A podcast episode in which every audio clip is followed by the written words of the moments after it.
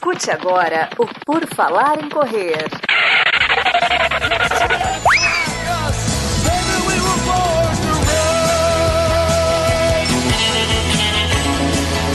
Are you ready to run?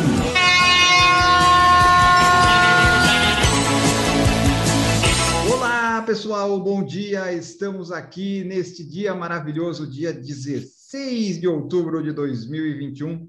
É sábado. Sábado é dia do quê? De redação PFC. Estamos aqui com a informação correndo até você. Eu, Enio Augusto, vou trazer todas as informações junto com o Marcos Boas. Tudo bom, Marcos? E aí, pessoal, tudo bem? Sábado é dia de redação PFC e geralmente é dia de longão. Então, o PFC você escuta agora e o longão você sai para fazer em seguida. Exatamente, nesse Dia Mundial da Alimentação, Dia do Pão e Dia Mundial da Coluna. Que coisa sensacional, hein? Então, vamos começar logo direto com as notícias. It's time for the news. E bom, pessoal, nós tivemos várias majors aí, né, na última semana, várias duas, mas aconteceu Maratona de Chicago e de Boston, domingo e segunda-feira, e nós fizemos transmissão ao vivo no canal do YouTube do Por Falar em Correr, comentando a prova, né? Sucesso total nossas lives. E agora aqui nós vamos comentar primeiro como é que foi a Maratona de Chicago, que aconteceu no domingão, dia 10 de outubro, a terceira major dessa sequência aí, né? De quatro majors, uma atrás da outra. Chicago foi a terceira. Vamos lá então, vamos começar falando primeiro de tudo dos vencedores, então, Enio. Vamos passar a lista. Vamos começar pelo feminino hoje, mudar um pouquinho. Geralmente a gente começa pelo masculino, hoje a gente vai começar pelo feminino. Quem ganhou a prova, então, que foi disputada no dia 10 de outubro, foi a Ruth Sheptinengit, do Quênia. Ela fez 2 horas 22 e 31.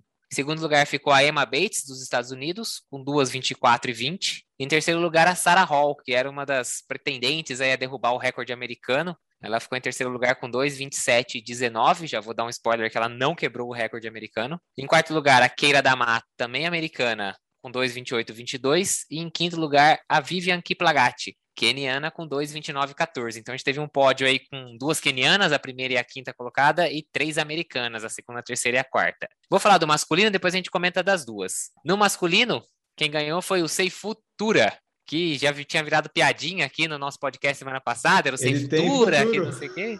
Tem futuro, tem presente, rapaz. 2 horas 6 e 12 ganhou a prova. Ele é etíope. Em segundo lugar, eu diria que quase como uma surpresa, hein? Eu não, não apostaria nele, não, embora o Maurício tenha apostado nele. Galen Rupp, dos Estados Unidos. 2 horas 6 e 35. Já aí nos seus 30 e tantos anos, o Galen Rupp conseguiu um bom resultado, quase bateu o próprio recorde. Em terceiro lugar ficou o Eric Kiptanui, do Quênia, com 2,0651. Depois tivemos o Kengo Suzuki, do Japão, com 2,0850. E fechando o pódio em quinto lugar, Shifera Tanru Aredo, da Etiópia, com 2,0939. Exatamente. Chicago lá teve pouco mais de 26 mil concluintes, 14 mil homens e 11.800 mulheres. Pelo resultado, eu achei 111 brasileiros, mas Chicago é aquela prova que sempre o clima é imprevisível. E como a gente comentou, estava lá com um pouco de vento, um pouco de calor, é, não era propenso para grandes tempos. E nós tivemos na live, inclusive, a participação do Ademir Paulino, né, que acrescentou, abrilhantou ainda mais com os comentários né, de quem tinha treinou alunos ou já correu maratona, enfim, foi muito legal. E daí vamos começar então pelas provas das mulheres, que eu acertei o palpite. Ruth Shepingetit, né? É, essa prova, Marcos, tinha uma favorita muito clara, né? Tipo, pelos PBs. A Ruth tinha 2,17 e a Sarah Hall 2,20. E realmente aconteceu uma coisa que às vezes não acontece, que é tipo, o favorito, ele confirmou logo no, nos primeiros 5 quilômetros, ela já tinha aberto muito. Ela saiu desembestada, né? Ela saiu, ela passou 10 quilômetros para 31 e 22.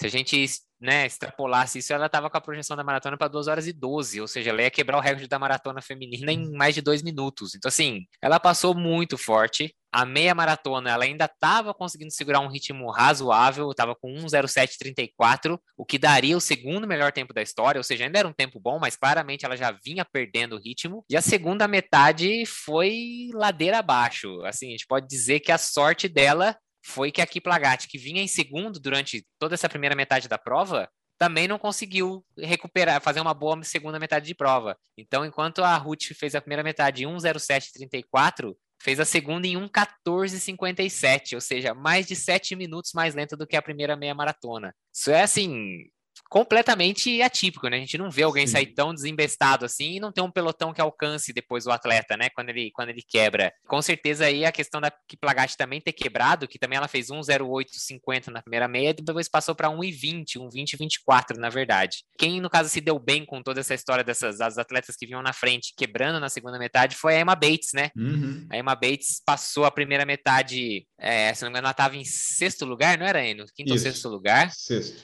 sexto lugar, mas ela fez uma prova muito mais constante, né? Então ela fez a segunda metade mais de três minutos mais rápido do que a do que a Ruth Chepnengit. Conseguiu buscar o segundo lugar, ela fez uma segunda meia maratona. Não é nem que fez uma segunda metade forte, ela simplesmente não quebrou na segunda metade, né? Ela fez constante, vamos dizer assim, e com as atletas à frente dela perdendo muito rendimento na segunda metade, ela conseguiu escalando e chegou até a segunda posição. Eu diria que, assim, eu apostaria que se essas atletas tivessem conseguido correr como um pelote, deixado a Ruth escapar e elas tivessem ficado hum. como um pelote, talvez um revezamento, olha, postaria dizer que a Ruth não teria ganho essa prova, porque se elas tivessem talvez se poupado ali, correndo em grupo, alguém tipo marcando Boston, o ritmo que a gente pra... vai comentar daqui a pouco, né, no masculino. É, exatamente, eu acho que teria sido um... É claro, na hora que você tá na prova, você não tem como... Elas não vão montar essa estratégia, estratégia ali na hora da prova, mas a prova se desenrolou assim, Bom para a Ruth, que fez essa, essa, essa tática um tanto quanto suicida, porque às vezes a pessoa não consegue nem completar a prova fazendo uma metade,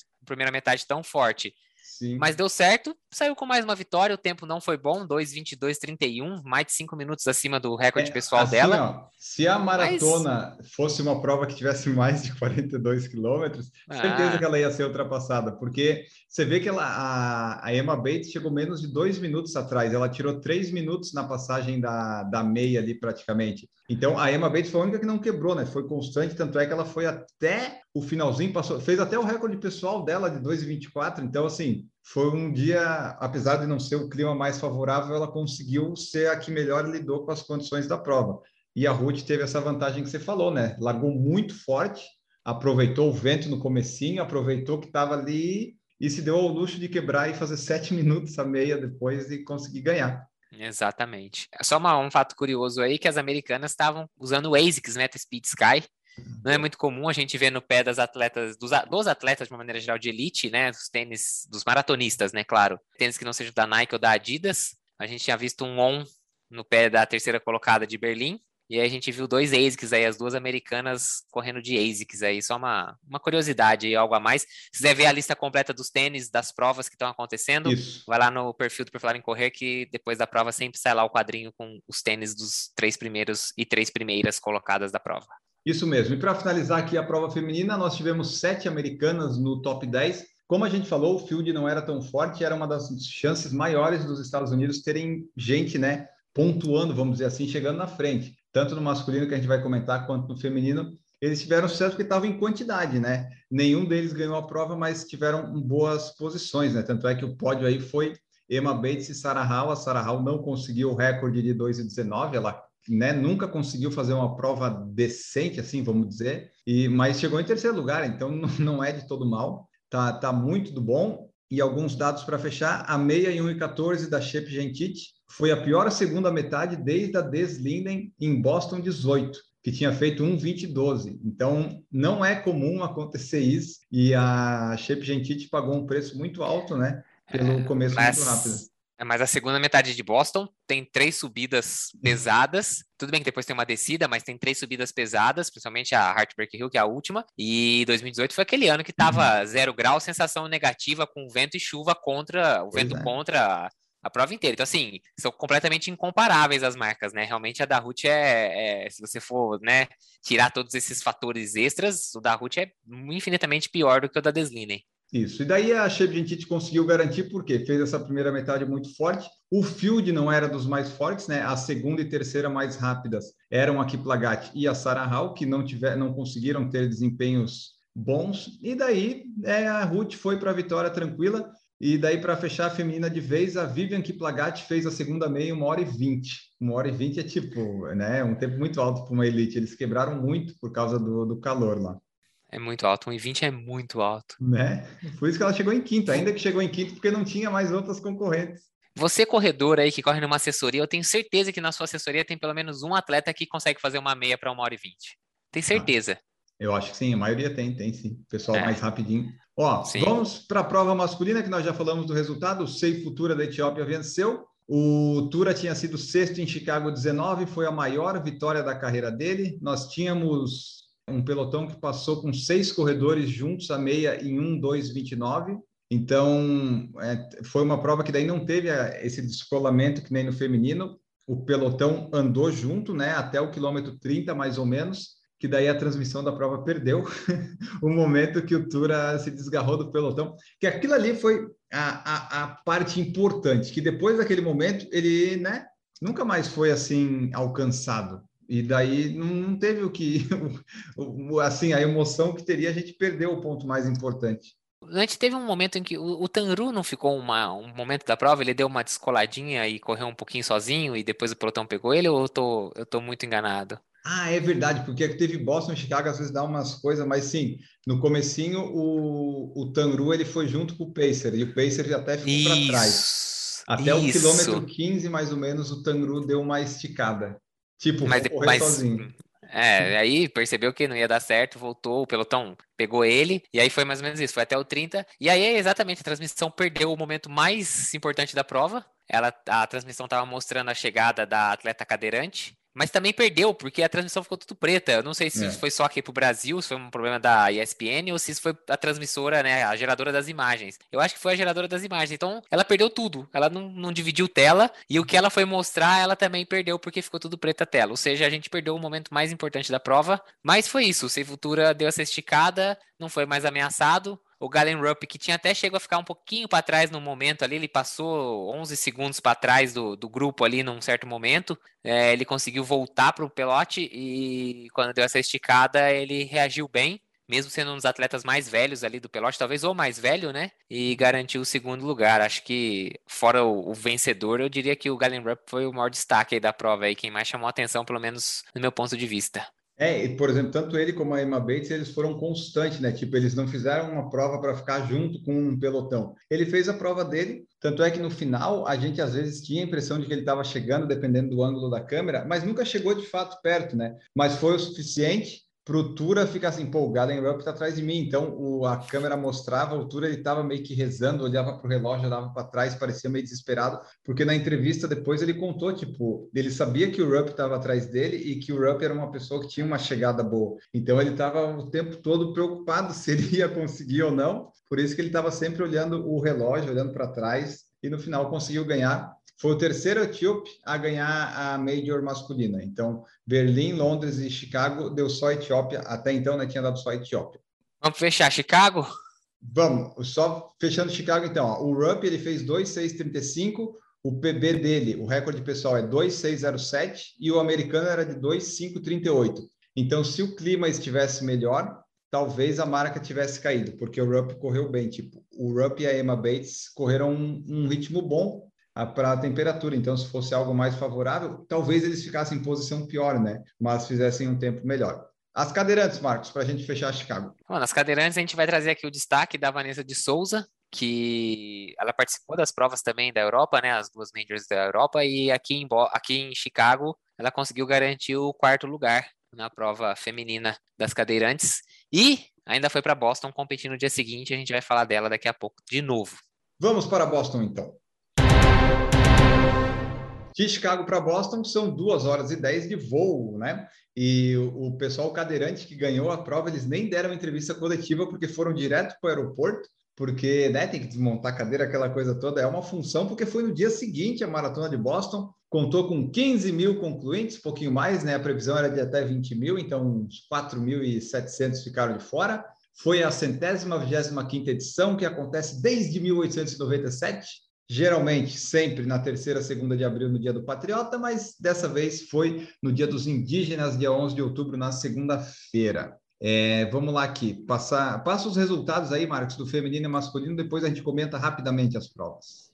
Então vamos lá, no feminino, a Diana Kipyogei, ou Kipyokei, como ela disse que prefere a pronúncia do nome dela depois da prova, é, ganhou a prova, ela com 2 horas 24 45, era a terceira maratona que ela estava participando na vida dela. Em segundo lugar, a Edna Kiplagat, não vai confundir com a Kiplagat que a gente estava falando lá em cima, essa é a Edna Kiplagat, também do Quênia, 2,2509. Em terceiro lugar ficou a Mari Nigugi, do Quênia, com 2,25 e 20. Em quinto, a Mônica Nijiji, do Quênia também, 2,25 e 32. E em sexto lugar, a Netsanet Gudeta, da Etiópia, 2,26,09. Ela que chegou a dar uma ameaçada lá na equipe OK no final da prova, mas acabou fechando em quinto lugar. A gente vai falar daqui a pouco com mais detalhe. No masculino, eu consegui acertar um palpite, pelo menos, de Verdade. todas essas majors que a gente está palpitando. O Benson Kipruto foi quem ganhou, keniano, com 2,0951. Em segundo lugar ficou o Lemi Berrano, da Etiópia, com 2,10,37. Em terceiro lugar, o estreante em maratonas, Gemal Imer, da Etiópia, com 2,10,38. Um segundinho só, eles disputaram um sprint ali no final. Em quarto lugar,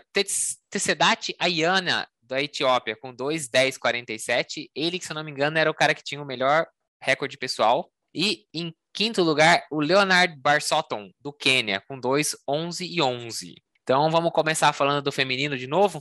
Vamos lá, no feminino, nós tivemos uma prova muito interessante que o pelotão ficou junto, até no quilômetro 30, mais ou menos, elas estavam todas juntas, era tipo 13 atletas. Eu olhei depois ali no tracking, né, para confirmar. Nós tivemos 13 atletas passando juntas no quilômetro 25, e quando ia chegar no 30, a equipe OK resolveu aumentar o ritmo para dar aquela escapada tradicional dos 30 quilômetros. Ela foi, deixou um grupinho ali para trás. E quando ele estava chegando perto do quilômetro 33, a gente viu a Gudeta se aproximando e parecia que a equipe OK não ia conseguir ficar ok, né? a impressão que dava era que a Gudeta ia chegar e passar batido por ela. Mas não foi isso. Quando a Gudeta chegou, a equipe OK reagiu.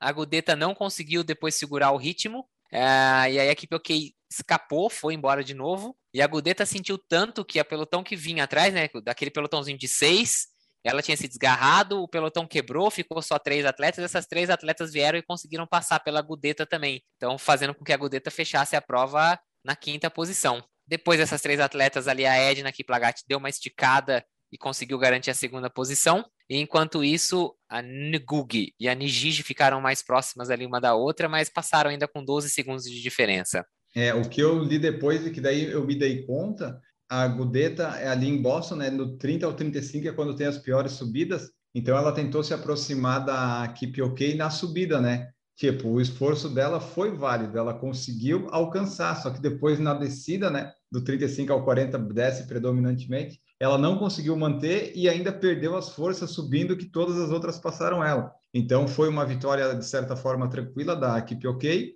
e o vice-campeonato, né, ficou com a nossa Edna Kiplagat, que é uma atleta que vai fazer 42 anos agora em outubro, novembro. Ela tinha sido vice de Boston em 2019, já tinha vencido em 17, ou seja, com 37 anos ela tinha vencido. Então ela já venceu Nova York em 2010, Londres 2014, foi campeã mundial da maratona, vice também. Então assim, ela tem um histórico muito bom, muito constante e na entrevista que ela deu depois, ela disse que é uma coisa que ela gosta de fazer, vai continuar correndo. Então, né, a gente não sabe se ela vai conseguir vitórias e tal, mas bons resultados ela tem conseguido, né? Usou a experiência dela, tanto em Boston, né, como ela já correu, ela foi no ritmo dela. Até na transmissão nós chegamos a especular que talvez ela pudesse chegar na equipe OK, porque ela deu uma estirada, ela deu um tiro assim que parecia que ia chegar, mas depois ela só manteve mesmo o segundo lugar. Para fechar os destaques aqui da feminina, vamos trazer que a Nel Rojas foi a melhor americana, ela chegou na sexta posição, 2,27 e 12, e uma atleta que corre sem patrocínio. Isso, Mas essa estava é a curiosidade Nike, dela. Estava com o Nike Alpha Fly, diga-se de passagem. Mas não era de presente, não. Não era de patrocínio, ou seja, ela escolheu correr com o Alpha Fly. A Deslinden também, que é uma figurinha carimbada aqui, é um nome conhecido, É, ela ficou na 17 colocação, com 2,35 e 25. E ela vai para Nova York daqui a três semanas, vai correr no dia 7 de novembro em Nova York. E para fechar sobre as americanas, né, a Jordan Hassai, que era a americana que tinha o melhor PB no field, Isso. acabou fechando num tempo bem ruim, 2,41, 43, ficando atrás até da Shalane Flanagan, que é aquela americana que está tentando fazer lá todas as seis majors, né? abaixo de três horas, a gente vai falar um pouco mais dela daqui a pouco. Exatamente, exatamente. Só sobre a Deslinden, né? Ela tinha vencido já Boston em 18 e, tipo, a gente ficou de olho nela na transmissão por causa dela, tem um certo nome, mas ela nunca conseguiu fazer uma prova boa, ficou sempre lá atrás, perdeu contato com o pelotão. Daí ela foi cumprimentando a galera, né? A multidão ali que tinha as pessoas, mas nunca fez uma prova assim boa, boa, boa. Falando em prova boa, a prova masculina ficou muito fácil para nós comentarmos, porque o CJ Albertson, o CJ Albertson ele tem uma característica muito legal que é, ele é bem confiante. Ele disse assim no final da prova: "Eu me considero o melhor corredor de descida do mundo, um dos melhores". E por isso ele quis usar essa característica dele. E nós ficamos 33 quilômetros com o CJ Albertson, um americano que tem um PB de 2,11 liderando a maratona mais tradicional do mundo e a transmissão da prova tendo que se dividir entre uma câmera para o Albertson e a outra para o pelotão que tinha uns 30 atletas. Porque esse pelotão, como a gente comentou lá de Chicago, que a gente ia chegar aqui, o pelotão masculino ficou até o quilômetro 32, um pelotão com 15 atletas, todos eles africanos e um neozelandês que estava perdido lá. Então, assim, o CJ Albertson falou que essa tática dele foi o que ele escolheu fazer porque ele sabia que era bom em descida e senão ele não ia ter chance nenhuma. Acabou que ele não teve chance, né? Mas ele conseguiu algum destaque. E os atletas africanos ficaram no pelotão, meio que economizando energia, e a partir do quilômetro 25 foram diminuindo gradativamente, né? A distância para o CJ Albertson, até passar ele ali no quilômetro, depois da milha 20, né? Quilômetro 32, 33 ele passou e ficou. E daí ficou na história, né? Na história, pelo menos, né? Estamos aqui contando para relembrar. Daqui a um tempo talvez ninguém mais lembre. Mas fica o registro que CJ Albertson, o Albertinho, o Betinho, né? O Betinho, que estava de aniversário no dia, inclusive, liderou a prova por o 80% do tempo ele ficou na frente. É, foi realmente inesperado aí quando ele saiu que nem um cavalo doido lá na frente no começo da prova, na, na parte de descida. A gente até começou a fazer algumas apostas aqui, previsões de quando ele seria alcançado. A gente acabou subestimando o Betinho, né? Ele foi pego depois das nossas previsões.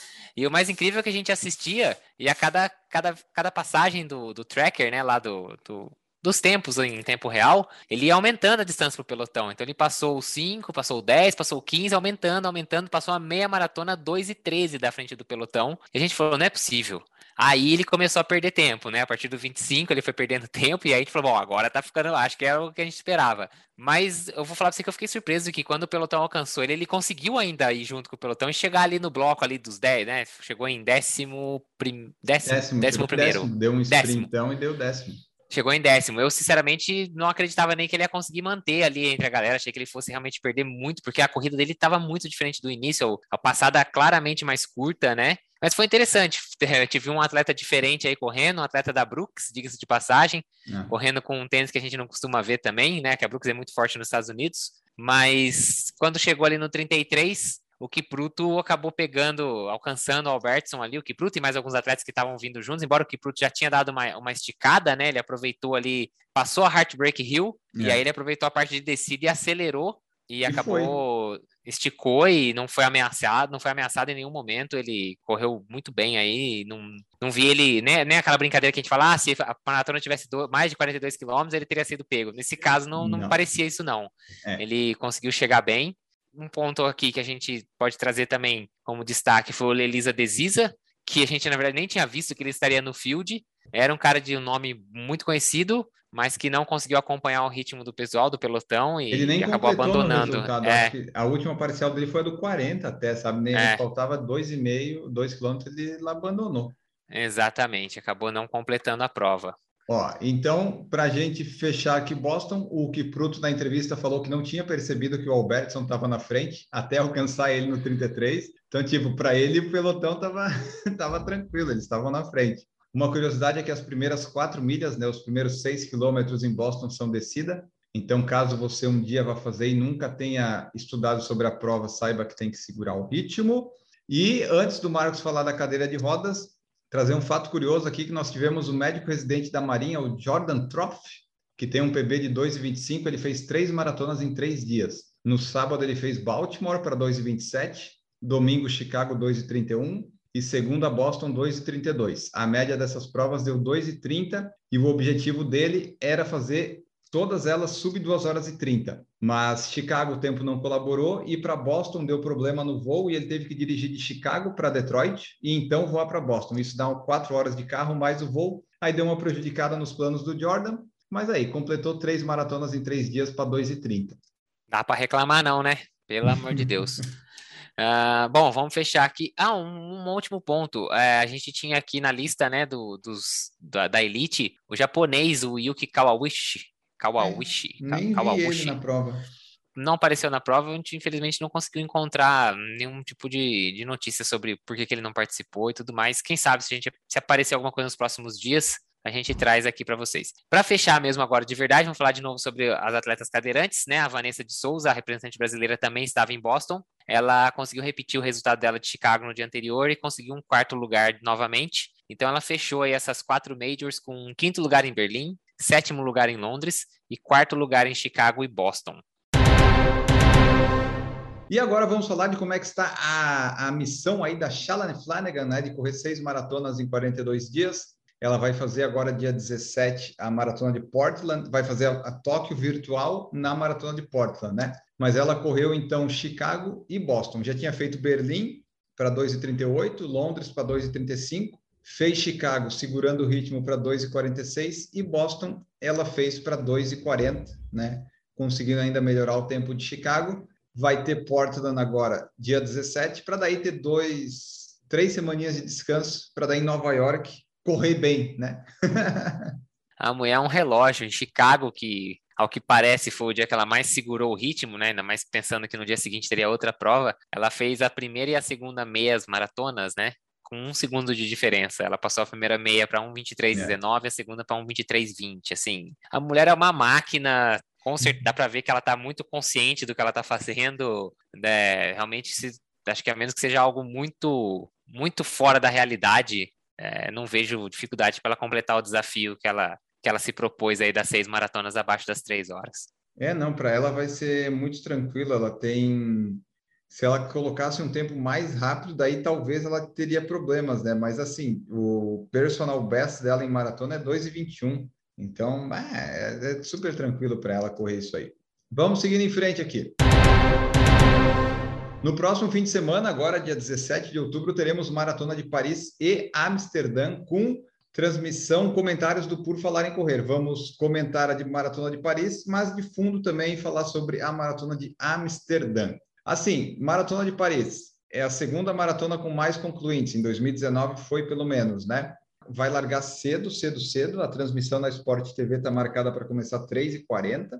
Enfim, e a de Amsterdã está marcada para começar às quatro na ESPN. O que a gente pode dizer? Não tem grandes informações sobre Elite, é, são muito ruins de notícia. A, a, curiosidade de Paris é que a diferença de largada das mulheres e dos homens é de 15 minutos e 42, que foi o tempo de diferença entre o homem e a mulher que chegaram em primeiro em 2019. É uma coisinha que eles fizeram. E a largada vai ser 45 minutos mais tarde, porque o sol nasce mais tarde do que em abril, que é a data da maratona. A largada é na Champs-Élysées e a chegada no Arco do Triunfo. As inscrições para 2022 já estão abertas a partir de 110 euros. Vai ser no dia 3 de abril. E é isso, não tem nenhum grande nome assim de elite para se destacar. Vai ser uma prova curiosa, no mínimo. Ah, ainda bem que eles colocaram 45 minutos mais tarde, né? Que você imagina. Se fosse 45 minutos mais cedo, ia ser às 3 da manhã a largada. A gente. Acho que a gente não ia comentar essa daí, não, viu, Enio? Eu, pelo menos, não iria, não. 3h54 que a elite feminina vai largar já vai ser dureza, já. Haja café nesse domingo. Então, você que tá escutando aí, que vai pro seu longão ainda, ou que já fez o seu longão de sábado, aquela cochilada, já, já sabe, já dei esse conselho algumas semanas atrás. Cochiladinha no sábado à tarde, ou vai dormir bem cedo no sábado à noite para conseguir acordar cedo no domingo e acompanhar com a gente as maratonas. Ó, vai ser uma cobertura quase que dupla, hein? Em que lugar que você tem isso? Só aqui no Por Falar em Correr. É verdade. É, se fosse mais cedo, acho que não ia rolar. Dá para começar às quatro da manhã, né? Não tem problema, mas uh, a gente vai, vai transmitir as duas. E só falando de Amsterdã, ela tem selo platina da World Athletics desde 2020. Em 2019 tinha participantes de mais de 140 países diferentes. Em 2022 vai ser no dia 16 de outubro. As inscrições estarão disponíveis a partir de 1 de novembro. Lá tem maratona, meia e 8 quilômetros. Amsterdã é um bom lugar para correr rápido, ainda não é tão cheio. Vai largar às 4 horas, que é 9 horas de lá.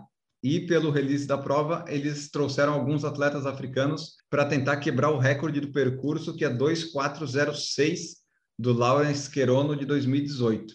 Eles querem mostrar que a Amsterdã é de fato uma das maratonas mais rápidas do mundo. E ela é, né? Só que eles querem, querem tipo, subir duas horas e quatro. Mas com esse field aqui, não sei, né? Tem o Tamiratola da Etiópia, mas é. E o Leo Gebrselassie, que são os dois mais os expoentes assim, né? Mas não é interessante. Vai, é outra prova que a gente não tem assim grandes favoritos e, e coisa assim para apontar, né? De tipo, ah, um favorito claro. Vai ser uma prova que a gente vai ver, pode ser que tenha surpresas, porque quase tudo é surpresa. É, talvez se assemelhe um pouco do que a gente viu nessas últimas provas aí, que isso não tem um favorito claro e óbvio, né? Então a prova fica bem aberta e o resultado realmente só se define aí mais para frente no, no, na prova. Uma coisa legal de Maratona de Amsterdã é, bom, eu pelo menos acho isso muito legal e acho que seria algo que eu gostaria muito de correr um dia. É, a chegada é no Estádio Olímpico. Amsterdã abrigou a Olimpíada de 1900 e... 24. É, não me lembro.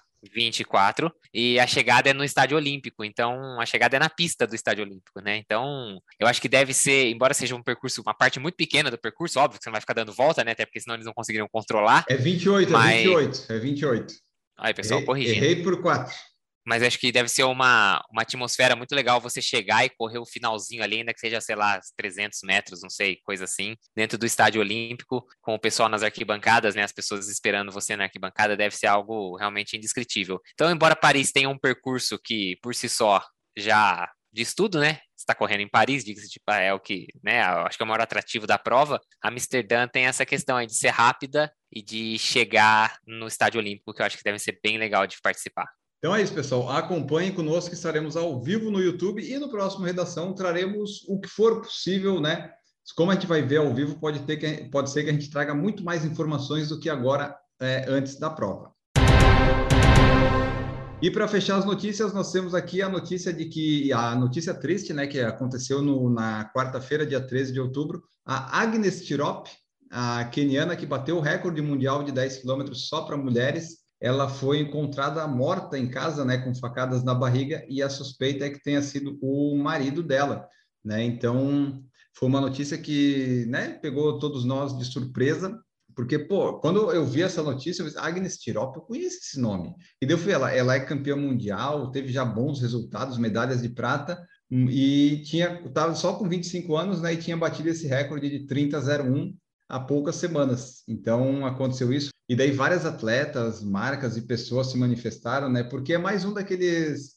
É, eu, não, eu não sou. É, chama feminicídio isso? Eu não sei se é essa a palavra, mas é mais um dos casos que as mulheres estão em casa lá e o marido, o retardado, o desgraçado do homem vai lá e pá, né? Por alguma razão, eles não sei se estavam se dando bem ou não, enfim, mas não justifica nada. Então, a Agnes Tirop, infelizmente, foi até o que se especula assassinada pelo marido.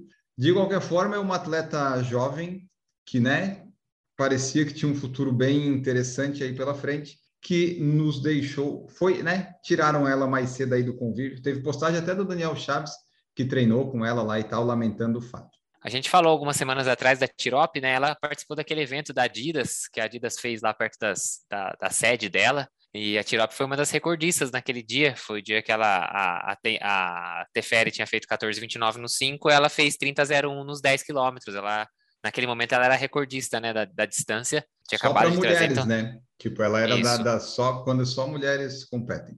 Exatamente. E, então, assim, uma atleta aí que tinha só 25 anos, provavelmente aí uma carreira promissora pela frente, pelo que vinha apresentando.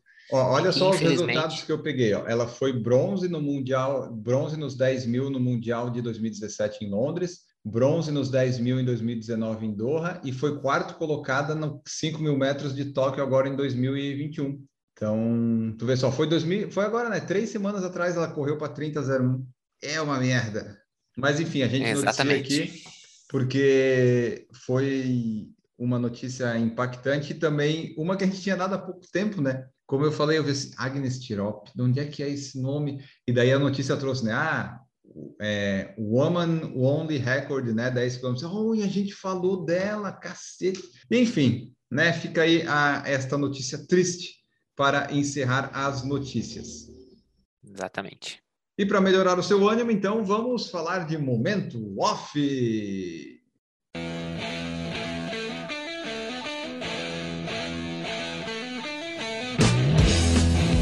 Qual que é o momento off do Marcos Boas? Se vier com um realityzinho de show de comida, não pode. Você não gostou?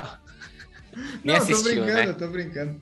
Não, hoje não. Hoje eu vou trazer um. Eu não digo que é uma série, é quase uma série da Netflix. Eu não sei se esse é o nome correto, porque os episódios são completamente desconexos um do outro. É uma série que chama Untold, né? Em não dito em inglês, né? Untold. Mas os episódios são completamente soltos um do outro. Eles não estão nem agrupados como se fosse uma série quando você vai no menu da Netflix. E o que eu quero trazer hoje é o Untold do Feather Fish. Então foi. É um Untold sobre o Marty Fish, que é um tenista. Era um tenista, né? Ele já se aposentou. É, e que ele traz toda uma questão da pressão, de problemas é, psicológicos que envolvem o esporte de, de, de, elite, de alto rendimento. A gente viu há pouco tempo atrás aí a Simone Simone Biles.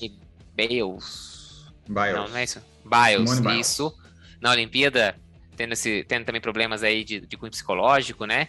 É, saúde mental, vamos dizer assim. E esse episódio, né, essa, esse documentário, é mais ou menos uma hora e vinte, mais ou menos, é sobre o Marty Fish, ele falando sobre isso, traz desde o começo da carreira dele. É bem legal, não é piegas, não é aquele negócio de falar, ah, que coisa forçada e tal, não sei o quê. Ele é muito sincero durante todo, né, ele participa do, do desse, desse, episódio, desse documentário, ele é muito sincero. É bem legal, acho que vale a pena assistir, traz uma reflexão e traz esse ponto, que é isso, o esporte de elite, assim como na verdade qualquer profissão, se você quer ser um dos melhores na sua área, a pressão é muito, muito grande. Quem tá fora muitas vezes não consegue imaginar o tamanho da pressão, o tamanho da dificuldade que é chegar e se manter lá em cima, né? Então, acho que pode fazer a gente também enxergar um cara que fique muito tempo no, no, no top 2 ou 3 ou 5 do seu esporte, tudo que o cara passa para conseguir ficar lá, essa série é bem legal. Então, Untold Federer contra Fish. E tu tá falando desse episódio, mas tem vários outros de vários outros esportes também, né? Exatamente. Tem um de uma boxeadora, eu acho. Tem um sobre o hockey. Eu não assisti nenhum dos outros, tá? Então eu não posso, não tô, eu tô indicando especificamente esse. Uhum. Mas se a qualidade dos outros for parecida com a desse, pode assistir, porque provavelmente vai ser bom.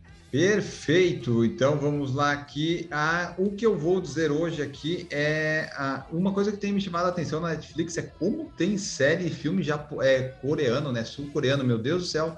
O negócio brota tipo Gremlin toda hora você vê, se parece sempre que é o mesmo ator. Às vezes é, né? Mas às vezes não é. Mas de toda forma, é, eu vou falar de outra coisa. Eu vou falar de uma série que eu vi, acabei de ver faz algum tempo já, mas eu lembrei dela, porque eu não tô vendo nada agora ultimamente.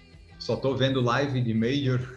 não tô, né? Só tô vendo Maratona Major. Mas The Good Place. The Good Place é uma série bem legal que é, mostra lá como é que seria a vida no paraíso depois que você morre. E dali desenrola várias e várias coisas. É bem legal. Eu vi um tempo quando eu estava correndo na esteira, é bem legalzinha, 20 minutinhos. É, gostei. Então fica aí The Good Place, um bom lugar. Então tá, pessoal, esse foi aí nosso Redação PFC falando das majors, falando das maratonas que vem aí que nós vamos transmitir. Se você gosta muito de maratona e gosta dos nossos comentários e quiser acompanhar, nós vamos estar vendo aqui. Passa na Sport TV, passa na ESPN, mas os nossos comentários são sempre melhores. Então, se você tiver acordado, se quiser acordar, venha conosco. Das quatro às seis da manhã nós vamos estar aí, né, fazendo isso. Depois a gente dorme, sei lá, faz, né? Depois a gente, a gente bota em dia, o sono. É bom que eu vou poder começar meu treino bem cedo. Marcos Boas, obrigado aqui pela presença no Redação PFC. Valeu, pessoal. Estejam conosco aí amanhã. Quem quiser curtir uns comentários de forma bem descontraída e leve sobre a maratona, venha com a gente aí que a gente vai estar. Tá, a gente vai comentar duas maratonas praticamente ao mesmo tempo amanhã. Vamos ver o que, que sai dessa, essa mistureira que a gente vai fazer. É, Marcos Boas promete falar em holandês e francês. Nossa, aí lascou, hein? Então vamos prometer aí para ver se o pessoal vem, né? Vamos ver, né? Vamos ver. Cê, como, como você vai, você vai bien, né? Aquelas coisas todas lá em francês, merci beaucoup. E aí, aí nós vamos embora. Tchau para vocês, até o próximo Redação PFC. Vem acompanhar as lives que tá muito legal. Tchau.